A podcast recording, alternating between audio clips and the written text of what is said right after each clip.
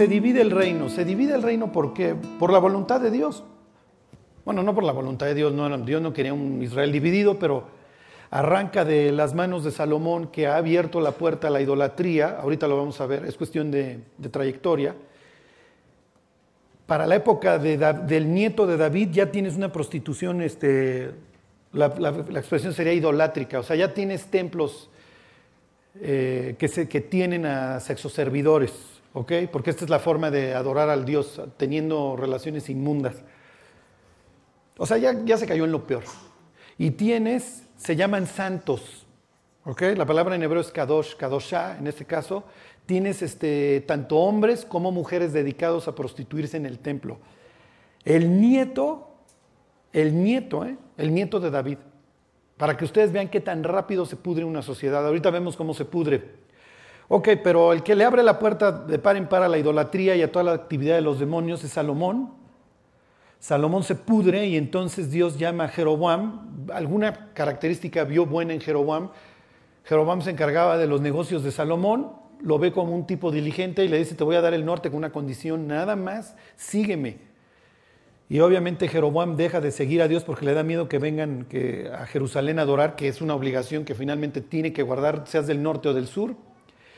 Y se acuerdan, bueno, pues inmediatamente Jeroboam introduce pues estos dos elementos. el culto a Baal, quien se postraba, digo, quien se paraba sobre los toros, y los faunos, estos demonios. O sea, ya vamos a tener una actividad este, abierta al satanismo. Nosotros, si vieron el video este de Suiza, nosotros nos infartamos, ¿no? ¡Wow! Este, ¿Cómo tienen al fauno y abren unos portales y salen ángeles y los vieron y las guillotinas y los zombies? Pero estos cuates en cuestión de años ya estaban totalmente podridos, ¿ok? Y esto obviamente va a tener consecuencias terribles. Bueno, Dios manda avisar a, a un profeta fiel de aquí, de todavía de que vaya al norte. Bueno, ¿ok? Un profeta de Judá, y esto va a ser una constante porque los profetas verdaderos, muchos iban a permanecer aquí, aunque también Judá está totalmente podrido, y va a mandar un mensaje, ¿ok? Al rey Jeroboam. Bueno, váyanse a Primera de Reyes, al capítulo 13. Y en Betel, donde está uno de los becerros y uno de los altares estos que levantó Jeroboam, pues va a llegar este pues va a llegar este, este profeta. ¿Ok? Es una historia bastante extraña y tiene como propósito que entendamos que, como dice Pablo, no juzgáis vosotros a los que están adentro, pues a los que están afuera los juzgará Dios. Y el contexto en el que Pablo dice esto es el contexto de una iglesia que está sufriendo. ¿Ok? Toda, el área griega donde predicó Pablo, pues toda el área griega estaba total y perfectamente podrida, era como hoy. Bueno, sí como hoy, nada más que hoy mantenemos un nivel de hipocresía muy fuerte. ¿Okay? Hoy todavía la humanidad no, no sale a decir, oye, yo tengo relaciones con niños o lo que sea. Aunque esto de hecho se hace, ¿no? Y cuando se hacen, se botan los escándalos, son muy fuertes. Pero las cloacas ahí están tapando todo. ¿Ok? Esto tiene lugar y esto está destruyendo la vida de las personas. En la época de, Pablo, cuando él predica en el área, cuando él se va hacia Occidente, vamos a decir, esto es lo que tenía lugar. ¿eh? O sea, Corintio era un sitio, olvídense, ya era como el Averno. ¿sí? Pero lo mismo fue la región que él viene siguiendo desde, desde Filipos, este, Tesalónica, Berea, Atenas y luego hasta llegar a, digo, Corintio y luego Atenas. O sea, todo estaba total y perfectamente podrido.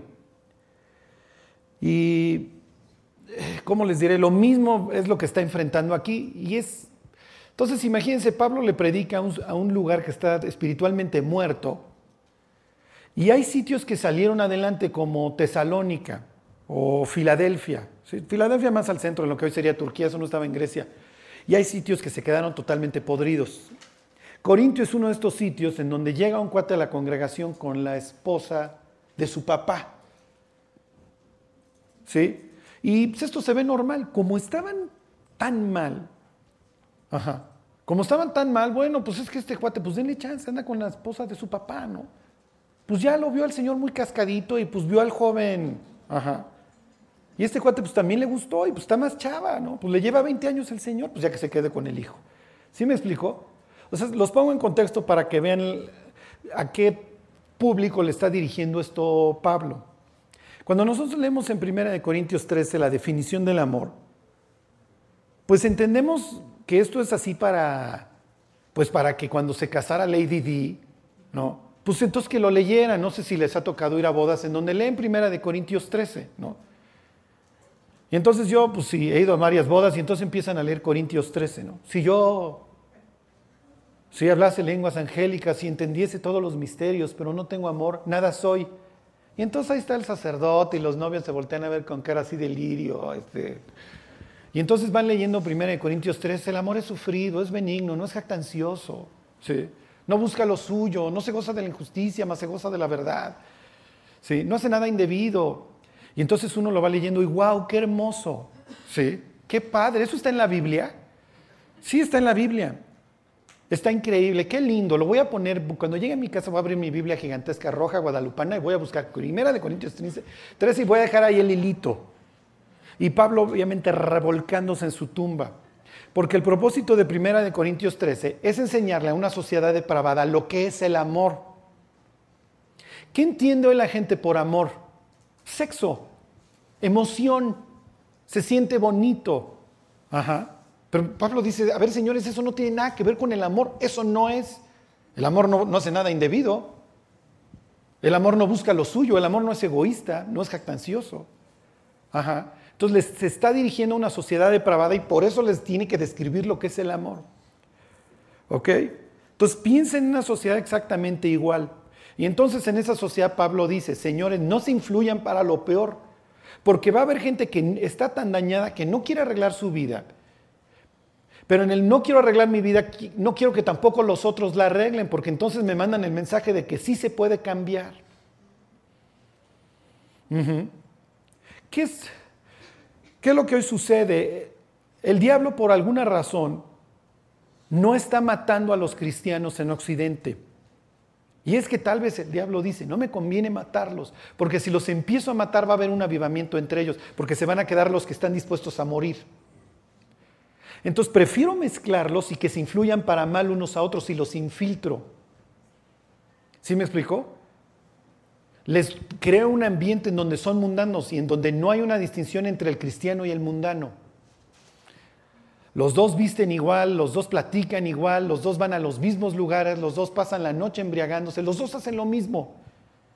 Y entonces el incrédulo que piensa, ay, estos cristianos ya son buena onda, ya no son legalistas, ya no son cerrados, ya son igual que nosotros. Ajá. Y entonces hacemos de, este, de esta puerta ancha al infierno, pues lo hacemos todavía más grande, porque oye, mira, el cristiano es igual que yo, baila igual que yo, se mueve igual que yo, está en los mismos lugares que yo. ¿Le está funcionando al diablo? Pues ya, por completo, ¿sí? Hoy así los grandes nombres del cristianismo americano, ah, viene el Papa, pues vamos con él, ¿sí? Y vamos a mezclarnos todos. Pues al fin no hay distinción. Sí, bueno, sí, yo, a ver muchachos, sí, yo soy pagano y, pues, adoro a la Virgen, a los santos y a quien ustedes quieran, pero pues ¿para qué dividen el cuerpo de Cristo? No hagan división. Además, hay que buscar la unidad. Y Jesús diciendo, a ver mis cuates, no se equivoquen, ¿eh? yo no vine a traer paz al mundo, sino espada. Yo vine a traer división. Y en la propia carta a los Corintios, en este contexto, dice Pablo, es necesario que entre ustedes haya divisiones para que se distingan los que están aprobados de los que no lo son. El chiste es que los que están buscando a Cristo no se pudran con los demás. Conviértanse ellos a ti, le dice al joven Jeremías, pero tú no te conviertas a ellos. ¿Qué es peor, la masacre o la infiltración? Y el diablo diría, la infiltración, muchachos, porque cuando me dedico a matarlos, ustedes se avivan. Porque la conversión lleva implícita la entrega de la vida. Si me convierto en cristiano igual y me matan, bueno, pues ahí está mi vida, Dios. Oye, ven al antro. ¿Cuál antro? Si a mí me están persiguiendo para matarme por mis creencias. Hoy los jóvenes se debaten entre iré o no iré al antro, veré o no veré. Y olvídense, o sea, ya no es necesario salir al mundo, ya el cristianismo está plagado de mundo. Ya no se distingue. Sí. Bueno, y esto es lo que va a contar esta historia. Ok, para que ustedes vean, no nos vaya a matar un león. Dice aquí que un varón de Dios por palabra de Jehová vino de Judá a Betel. ¿Ok? Digo, no aclara de dónde viene de Judá, pero sí aclara que él es del sur y viene a exhortar al rey del norte y le viene a hacer una profecía. Dice, y estando Jeroboam junto al altar para quemar incienso, fíjense lo que está haciendo este blasfemo, porque el único lugar en donde se puede quemar incienso para Dios es en el templo y además solamente los hijos de Aarón. Dice, aquel clamó contra el altar por palabra de Jehová y dijo, altar, altar, así ha dicho Jehová, he aquí a la casa de David nacerá un hijo llamado Josías, el cual sacrificará sobre ti a los sacerdotes de los lugares altos, que queman sobre ti incienso y sobre ti quemarán huesos de hombres, con el propósito, obviamente, de desecrar, de, de hacer impuro este altar que de por sí ya lo es. ¿Ok? Y efectivamente, años más tarde va a venir el rey Josías, que va a ser el último rey de Israel, vamos a decir, decente antes de Cristo, el cual efectivamente va a llevar a cabo eso y va a poner cenizas ahí de los sacerdotes putrefactos y va a deshonrar el altar. Ok, entonces ahí está el Jeroboam y entonces cuando Jeroboam escucha al profeta este, estira la mano y dice, atrápenlo, porque obviamente lo quiere matar y cuando estira la mano se le atrofia. Fíjense, versículo 3 dice, y aquel mismo día dio una señal diciendo, esta es la señal de que Jehová ha hablado, he aquí el altar se quebrará y la ceniza que sobre él está se derramará. ¿Ok? Y efectivamente sucede. Ustedes que son expertos en la ley se acuerdan que los profetas tienen que tener dos características, los profetas verdaderos. Uno, te tienen que acercar a Jehová. Porque puede haber profetas falsos que te quieran alejar de Dios, pero tienes que tener las dos, que te acerquen a Dios y número dos, que se cumpla lo que digan. Porque el profeta falso también puede hacer que se cumpla lo que diga, pero no te está alejando a Dios, entonces había que apedrearlo, ¿se entiende? Entonces este cuate condena el altar, este putrefacto, está en contra de la ley y se cumple lo que dice, se cae, se destruye, se rompe el altar y se cae la ceniza. Ok, y entonces, versículo 5, efectivamente se cumple, y el altar se rompió y se derramó la ceniza del altar, conforme a la señal que el varón de Dios había dado por palabra de Jehová. Y como este cuate ya Jeroboam tiene ahí la mano tiesa, dice, versículo 6, entonces respondiendo el rey dijo al varón de Dios, te pido que ruegues ante la presencia de Jehová tu Dios y ores por mí para que mi mano sea restaurada.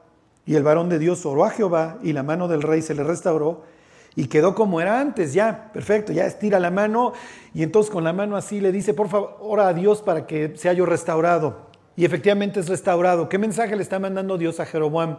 Si te arrepientes puedes componer.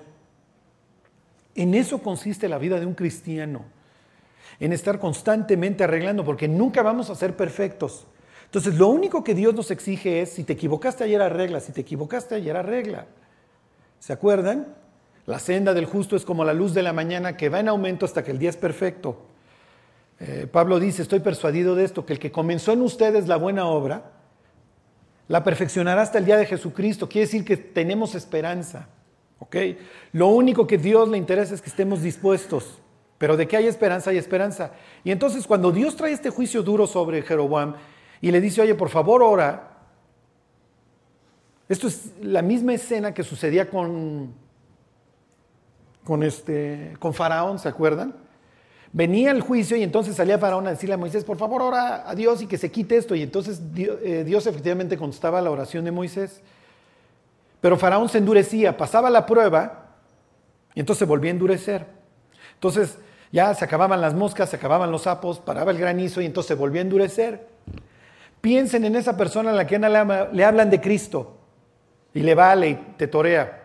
Y cuando se la está llevando el tren, oye, porfa, ora por mí porque ya pasó esto. Y entonces ora, pasa la prueba y otra vez se va al antro. Y nunca quiere conocer a Dios, nunca acaban de conocer a Dios. O nunca acaban por conocerlos, ¿entiende? Porque pues ya pasó el dolor, pasó la prueba y entonces vuelvo y confirmo que nunca he querido servir a Dios. Ok, es lo que sucede con Jeroboam. En ese instante, bueno, pues ya se acabó la prueba. Y le dice, fíjense, y aquí está el problema, y aquí está la respuesta a la pregunta. le dice, versículo 7, y le dice el rey al varón de Dios, ven conmigo a casa y comerás y yo te daré un presente. ¿Qué es lo que quiere hacer? Lo quiere sobornar, lo quiere comprar, ven, ten comunión conmigo, come conmigo. Por eso Pablo dice, no vayas a comer con alguien que diciéndose cristiano, fuere borracho, idólatra, fornicario, con ese ni comas. ¿Por qué? Porque si comes con él estás participando de lo que él hace. Es lo mismo que dice Juan, el apóstol Juan. Si alguien viene con una doctrina distinta, no le abran la puerta. ¿Por qué? Porque si le abres la puerta, participas de sus malas obras. Le estás diciendo, yo soy, te entiendo, eres, te doy chance de que, ¿sí me explico?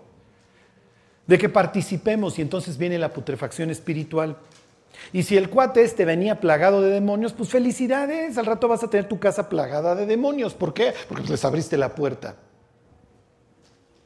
Porque nosotros les abrimos la puerta. Si han visto película de vampiros, el vampiro tiene que pedir permiso para entrar a la casa y una vez que entra ya no lo sacas. Es verdad. No crean que los demonios andan diciendo, ay, me le voy a meter a fulano. No, necesitan una invitación. Y cuando se hace esta invitación, los demonios voltean al cielo y dicen, este cuate me invitó, ¿eh? Y ahora sí que la culpa no es del indio, sino del que lo hace compadre. ¿eh? Y es lo mismo. Jeroboam dice, oye, pues vente a comer, pues ya somos jueces, ya me restauraste la mano. ¿Y qué le contesta el profeta? Versículo 9. Perdón, versículo 8. Pero el varón de Dios dijo al rey, aunque me dieras la mitad de tu casa, no iría contigo ni comería pan ni bebería agua en este lugar, porque así me está ordenado por palabra de Dios, diciendo, no comas pan, ni bebas agua, ni regreses por el camino que fueres, ni te vayas a regresar por el mismo camino, no sé que te vayan a interceptar, mi cuate. Tú llegas, das tu mensaje y te vas por otro lado para que ni sepan ni por dónde llegaste ni por dónde te fuiste. Tú nada más vas a ir a entregar este mensaje, pero tú no tienes nada que hacer ahí. Tú vas a ir a exhortar. Ok, pero esto es muy difícil. A ver, váyanse este, a, la carta de Santiago, al capítulo 5. Y vamos a ver este caso ya concretamente. Fulano, fulana ya se apartaron, están viviendo pestes. Pero tú tienes este complejo de rescatador.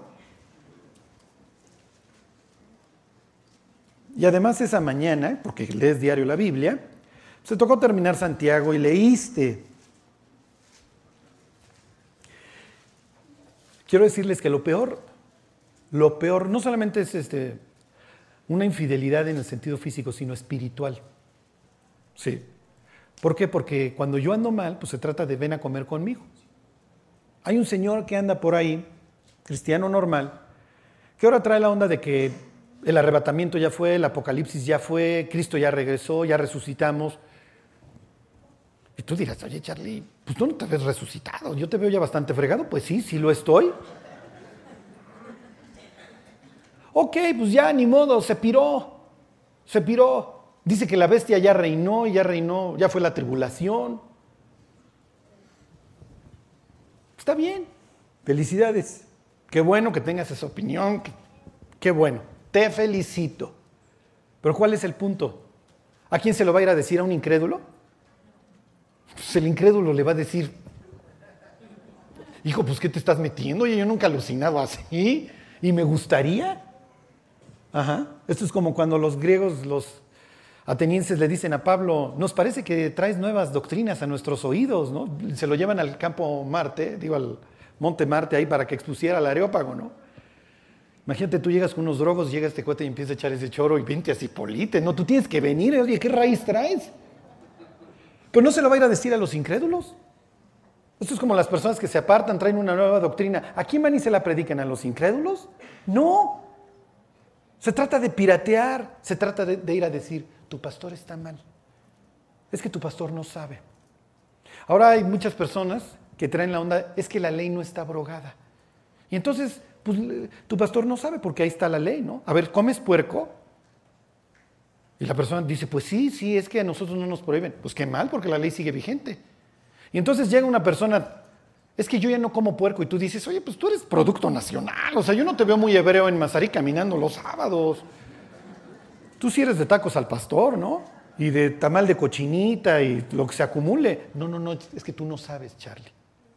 Y entonces es bien padre andar hablando palabras infladas, ¿no?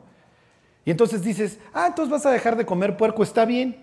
¿Y con quién lo platicas? Con todos los de la iglesia.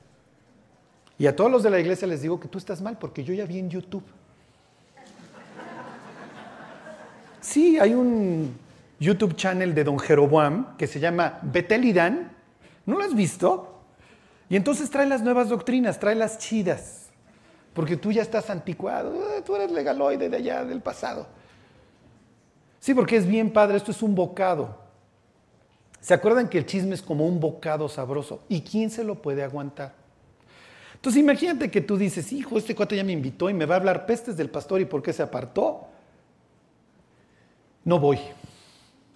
O si voy y empiezas a pensar, no, pues ¿cómo me voy a perder? Pues el chisme. Pero voy a ir con el propósito de ayudarlo. Sí. Voy a ir con el propósito de ayudarlo. Miren, todos lo hemos intentado. ¿Dónde está la línea delgada? Que esa es la pregunta. Fíjense, dice Ahí está en Santiago 5, 19.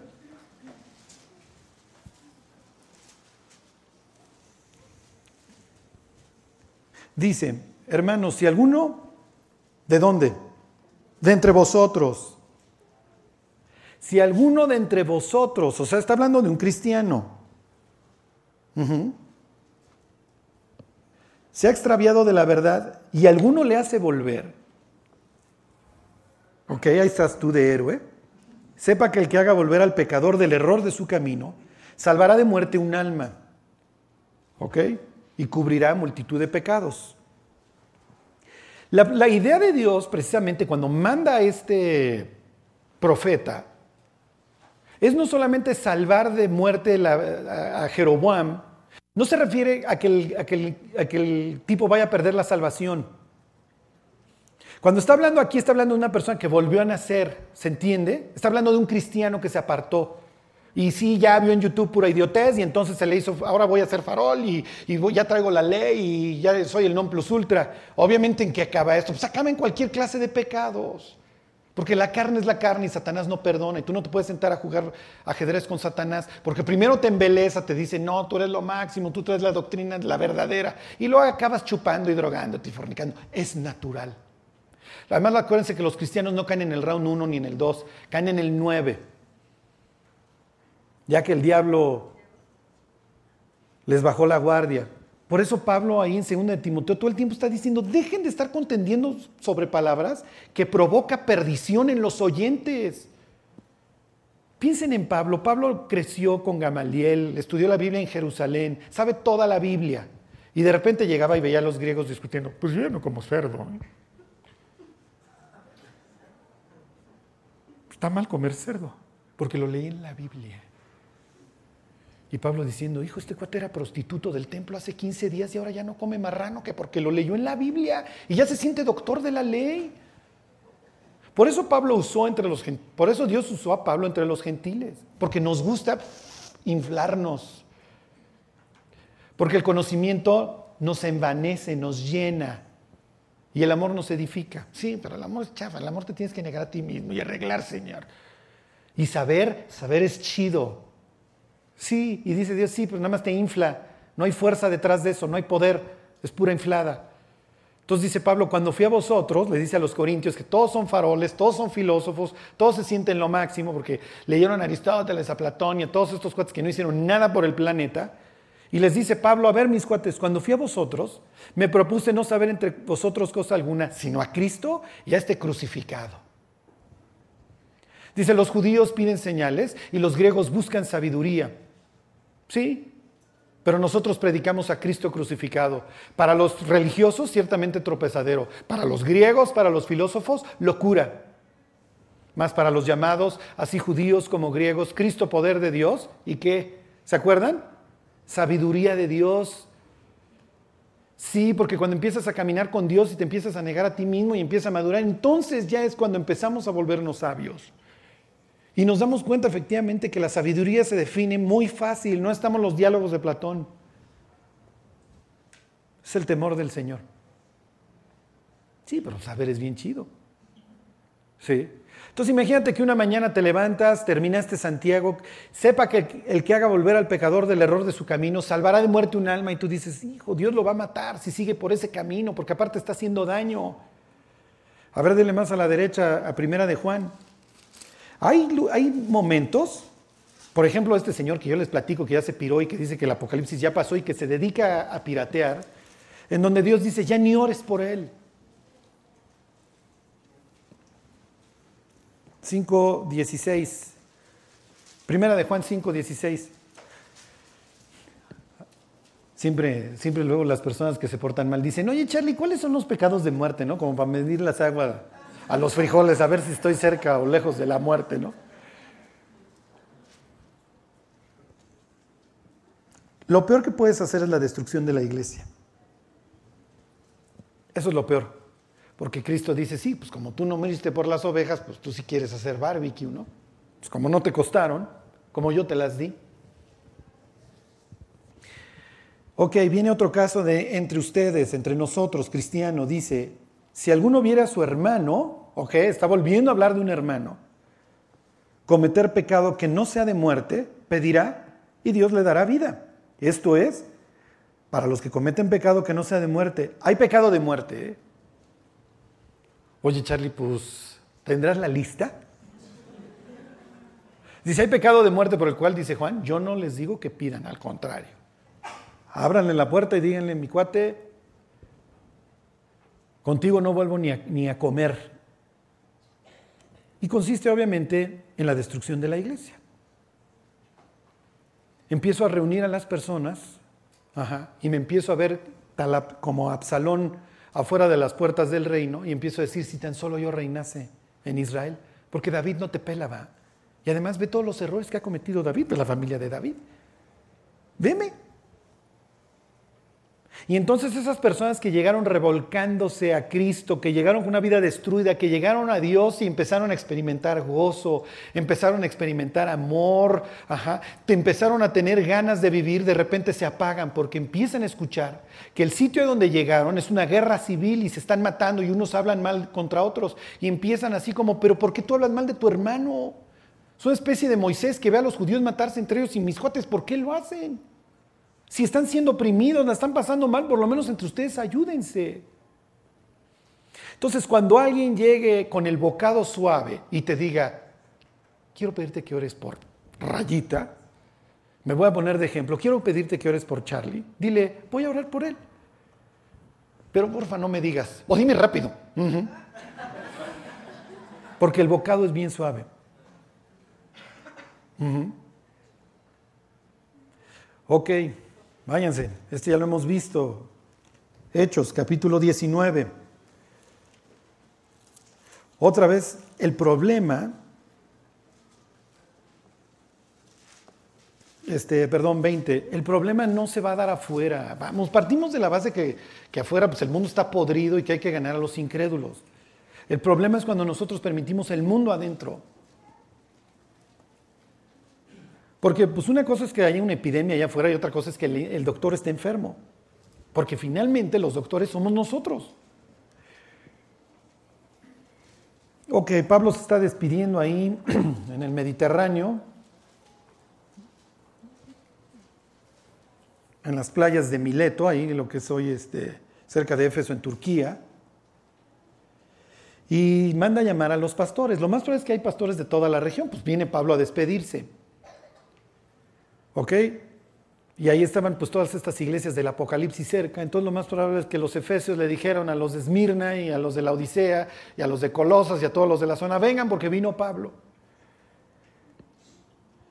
Y Pablo sabe que va a llegar a Jerusalén, le esperan dolores y luego va a venir la muerte, que es efectivamente lo que sucede. Pablo va a llegar a, su tierra, lo van a prender en Jerusalén, de ahí va a pasar años en Cesarea y de ahí va a acabar muerto en Roma. Ok, dicen, ¿Qué les dije? 2029. 2028.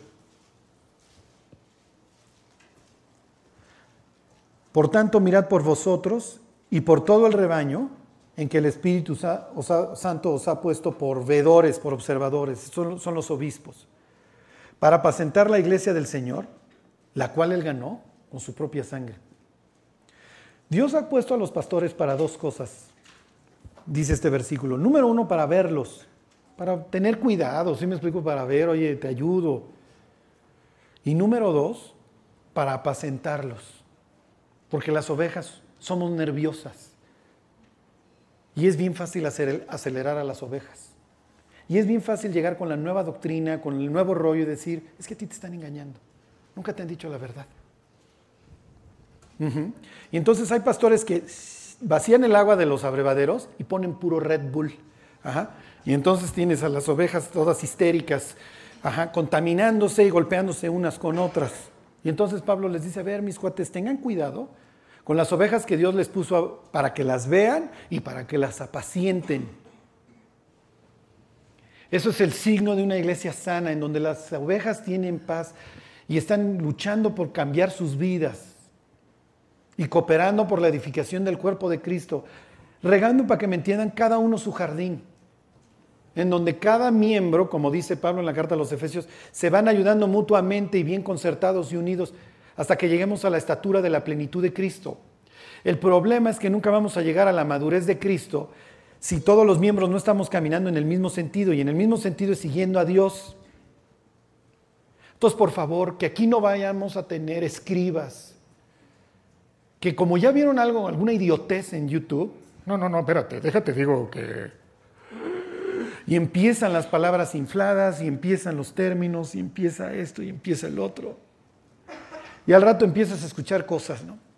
Y de repente escuchas, es que yo declaré, no, no, no, no, no, no, tú no puedes declarar nada, ni a la novia te le puedes declarar, mi cuate, no, no, no, no, no, no, no, no empieces.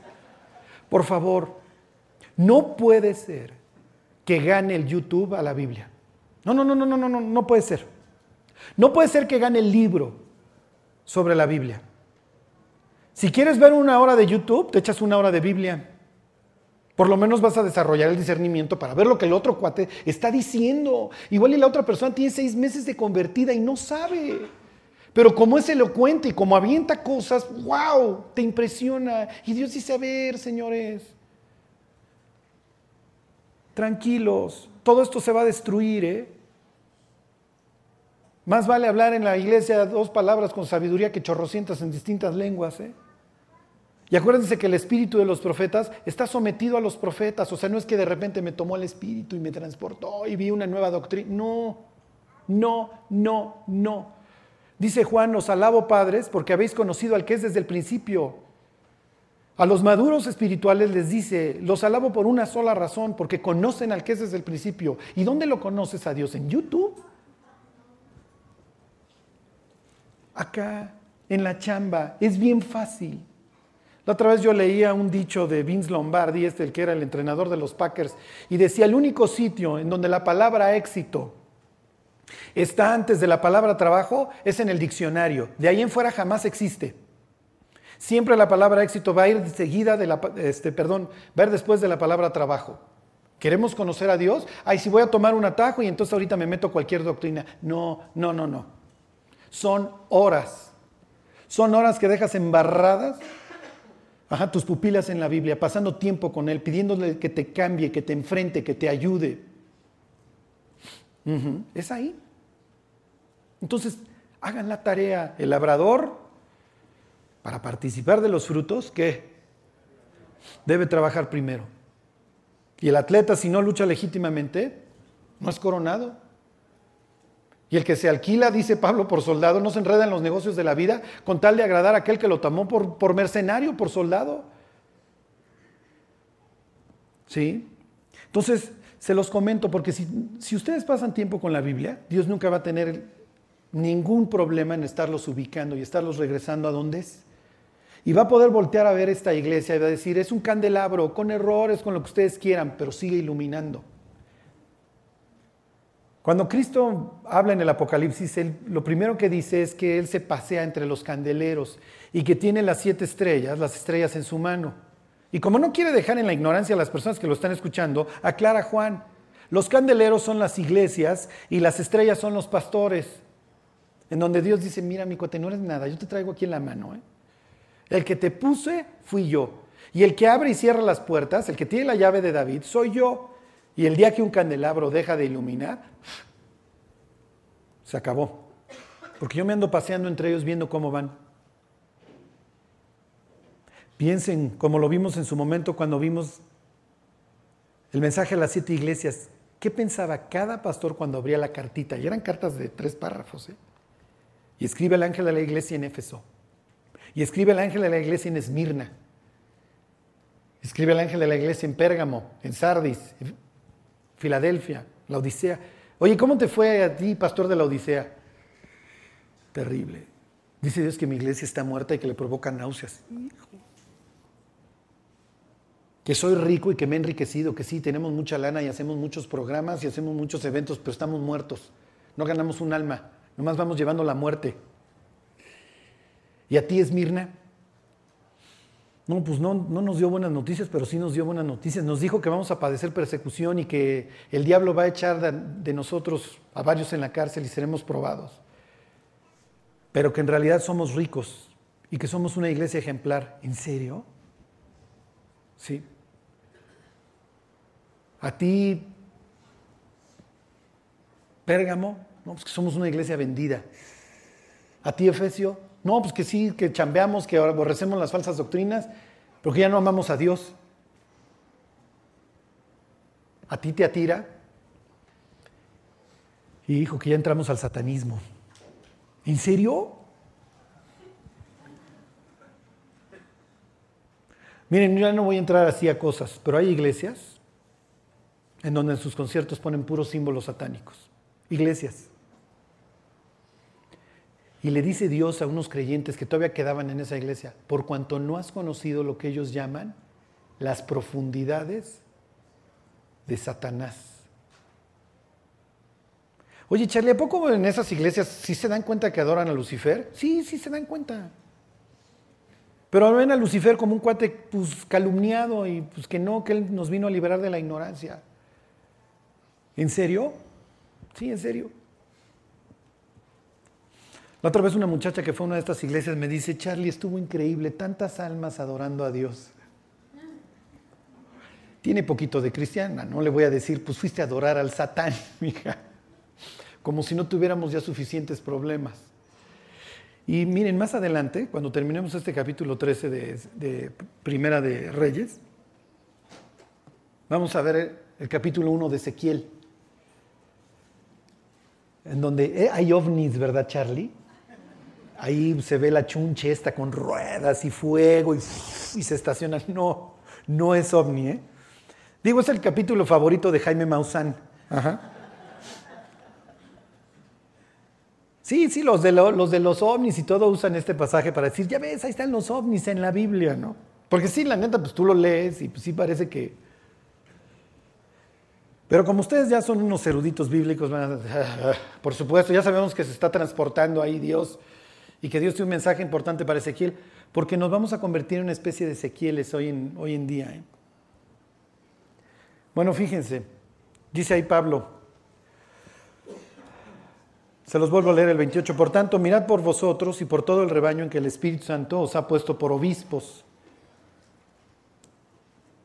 para apacentar la iglesia del Señor, la cual él ganó por su propia sangre, porque yo sé que después de mi partida entrarán en medio de vosotros lobos rapaces que no perdonarán al rebaño. Y esto es lo más triste porque hay muchos creyentes que aman a Dios y que realmente tienen un amor sincero por Él y que quieren aprender la Biblia y que quieren crecer, pero desgraciadamente luego son víctimas de lobos rapaces. Y sucede lo que hemos visto en esta historia en donde muchos del norte pues se fueron a vivir al sur porque ya no, ya no encontraron. Y esto va a ser un rollo porque, ok, muchos vienen viniendo del norte aquí hacia el sur. Lo bueno que aquí, es, eh, como les diré, económicamente les va a ir bien, por eso el éxodo de los que bajan sí realmente andan buscando a Dios y no la machaca. Pero piensen en una iglesia que se pudrió, que empezó a adorar a Lucifer y muchos dicen, no, pues yo ya me voy y voy a la otra, voy a la de al lado, en donde todavía tienen algo de, de vida, de doctrina. ¿Y a quién estás dejando pasar? ¿Y si viene amargado? Y si un día va a alzar la mano y va a decir, es que yo donde estaba se hablaba en lenguas y ahí les voy muchachos, y todo el mundo, oye, ¿qué está pasando? Y los campos empiezan a sembrar con diversas semillas y entonces se pierde tanto lo uno como lo otro. Había una vez un pastor, yo tenía poquito predicando, que decía, vayan a escuchar a Carlos. y entonces un día yo voy a empezar a la plática y entonces alza la mano un chavo que realmente era un cuate que tenía, pues de lo poco que yo lo conocía, una vida, pues como les diré, muy, muy bien, muy bien, era un cuate que, se esforzaba. Y entonces este cuate me dice, oye, alza la mano, así para empezar como ahora, ¿no? Con las preguntas. Oye, Charlie, ¿verdad que el infierno sí existe? Entonces yo lo volteo a ver y le digo, pues, ¿qué libro estás leyendo, mi cuate? Tenía una bibliota el cuate, entonces llegaba siempre con su bibliota. Entonces le digo, como diciendo, pues ahí tienes tu bibliota, pues, ¿qué libro estás leyendo? Entonces le digo, ¿qué libro estás leyendo? ¿Por qué me preguntas eso tú? Y entonces se voltea con el pastor de él. Y le empieza a hacer así. Y entonces el pastor que les decía vayan a escuchar a Carlos y que ese día se sentó a escuchar, se para. Tú estás mal, me dice. Porque el infierno será lanzado al lago de fuego y entonces ya no va a haber infierno. Y yo, bueno, pues qué chido, me cambiaron del infierno al lago de fuego, ¿no? Mejoré, o sea, me hicieron el upgrade. Y entonces le digo, y, pues sí, Ok, pues sí, ya, ok, si quieres el tecnicismo, sí, ya no va a haber infierno, ya tu condena eterna es en el lago de fuego. No, no, no, pero ahí se consume todo. Sí, y tú te estás friendo ahí como camarón en caldo calientito, ¿eh? O sea. Y entonces este cuate agarra a sus gentes y dice, vámonos. Y se pararon y se fueron. Y desde entonces yo dije, no vuelvo a mezclar. No vuelvo a hacer esto. Porque obviamente las personas que se fueron todas tristes, ya ves, ya hay infierno, se quedaron confundidas. Y los que venían por primera vez y eso, imagínense las caras que ponían. ¿Por qué? Porque algún día este señor, como él me lo confesaría después, se la vivía leyendo libros. Y en uno de los libros que él leyó decía que no te preocuparas, que el infierno, pues no, iba a ser lanzado al lago de fuego y las gentes iban a ser aniquiladas ya en él. Y tú dices, sí, pero dos páginas antes decía que el humo de su tormento sube por los siglos de los siglos. O sea, no es que seas aniquilado, amigo, te lo decía dos párrafos allá arriba. Pues sí, pero se metió tantos frutilupis y tantos gummibers y tantas donas que cuando Dios le echaba las mancuernas, por más chiquitas que fueran, para que las levantara, ya no podía. ¿Y qué se convierte en la verdad y qué se convierte en la mentira? Hay un libro de un cristiano se llama Rob Bell, digo, se los digo porque, que dice El amor triunfa, en donde es todo un tratado de por qué el infierno no existe, o por qué el infierno, no sé, nunca, ni lo he leído, ni lo voy a leer. Pero este es el mundo en el que nos tocó vivir. Y por haberse multiplicado la maldad, el amor de muchos se enfriará. Y como ya no te amo, pues ya no te digo del infierno, púdrete en el infierno. Ayer estaba yo predicando en una boda y el toldo tapaba las bocinas. Y entonces me dice una persona, que pruebe el micrófono. Y entonces le digo, oye, ¿por qué las bocinas están de ese lado? Hay que abrir el toldo. No, es que no quieren porque hace frío y se van a meter al toldo. No, es boda cristiana. No se van a mover de su silla un segundo, pues vienen a chismear. Pues claro, no se lo pierden. Y efectivamente no se lo perdieron. Y ya se imaginan los comentarios de su tío Charlie, ¿no? El alcoholímetro existe desde el jueves porque el lunes, martes y miércoles pues, hay que acostarse temprano para chambear por lo menos de lunes a jueves en la mañana. Pero del jueves en la noche vamos a embriagarnos y a desperdiciar nuestra vida. Estaba yo hablando del hijo pródigo. Vamos a vivir perdidamente, como lo atestiguan los noticieros. ¿Y qué pensaban las gentes durante la boda? Oye, yo no vine a una boda que me digan que me voy a pudrir al infierno, a que me digan que la humanidad está viviendo perdidamente, si vamos súper bien. Yo no vine a que me digan que acabé en una posilga peleando con los marranos por alimento. Yo no vine a una boda a que me digan que Dios no es malo, que los jornaleros en la casa del Padre viven mejor que cualquier otro esclavo y que tengo que establecer mi regreso y regresar y decir no soy digno, no estoy perdido. Y cuando yo estaba terminando de predicar, porque, miren, ya no me inviten a las bodas porque me pongo violento, casi, casi ya voy a decir, si ya saben cómo me pongo, ¿para qué me invitan, no? Es la tercera boda que me dicen, hijo Charlie, de que te arrancas, te arrancas.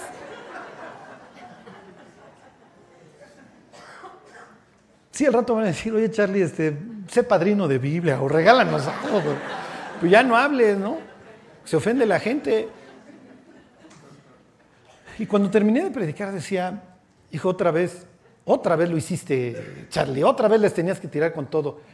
Pero me quedo pensando, estas gentes van al infierno.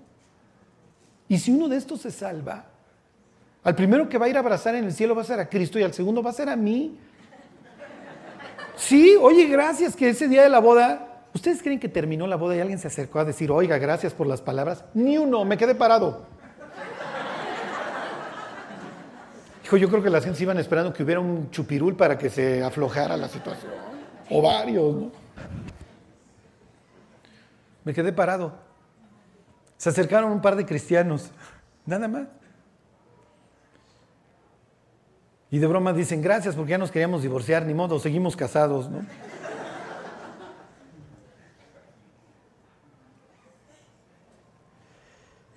Miren, no, no, no, no nos va a tocar así. Desgraciadamente esta va a ser la tónica del partido. Y miren, los incrédulos, ay, me puse un cohete, me fui con unas chavas, me drogué. Pues está bien, pues es lo que haces, ¿no? Digo, no esperamos una conducta distinta de ti. La carne es la carne y la carne pues busca satisfacer. Sí, pero el hombre espiritual cuando vive lo mismo, ahí está el problema. Ahí está el problema. Cuando cuando la persona que te debería de alentar lo único que trae en nuestra vida es un apagón, ya no trae luz. Por eso cada vez los discípulos, los que aman a Cristo, van a ser cada vez más, eh, ¿cómo les diré?, más valiosos. Porque vas a saber que el otro cuate se está aguantando en una tormenta y que es un cerillo manteniéndose prendido en un huracán, contra viento y marea. Yo me acuerdo así de un superevangelista gringo que atascaba los estadios, un día así saludándose con el Papa y los dos en la misma limusín.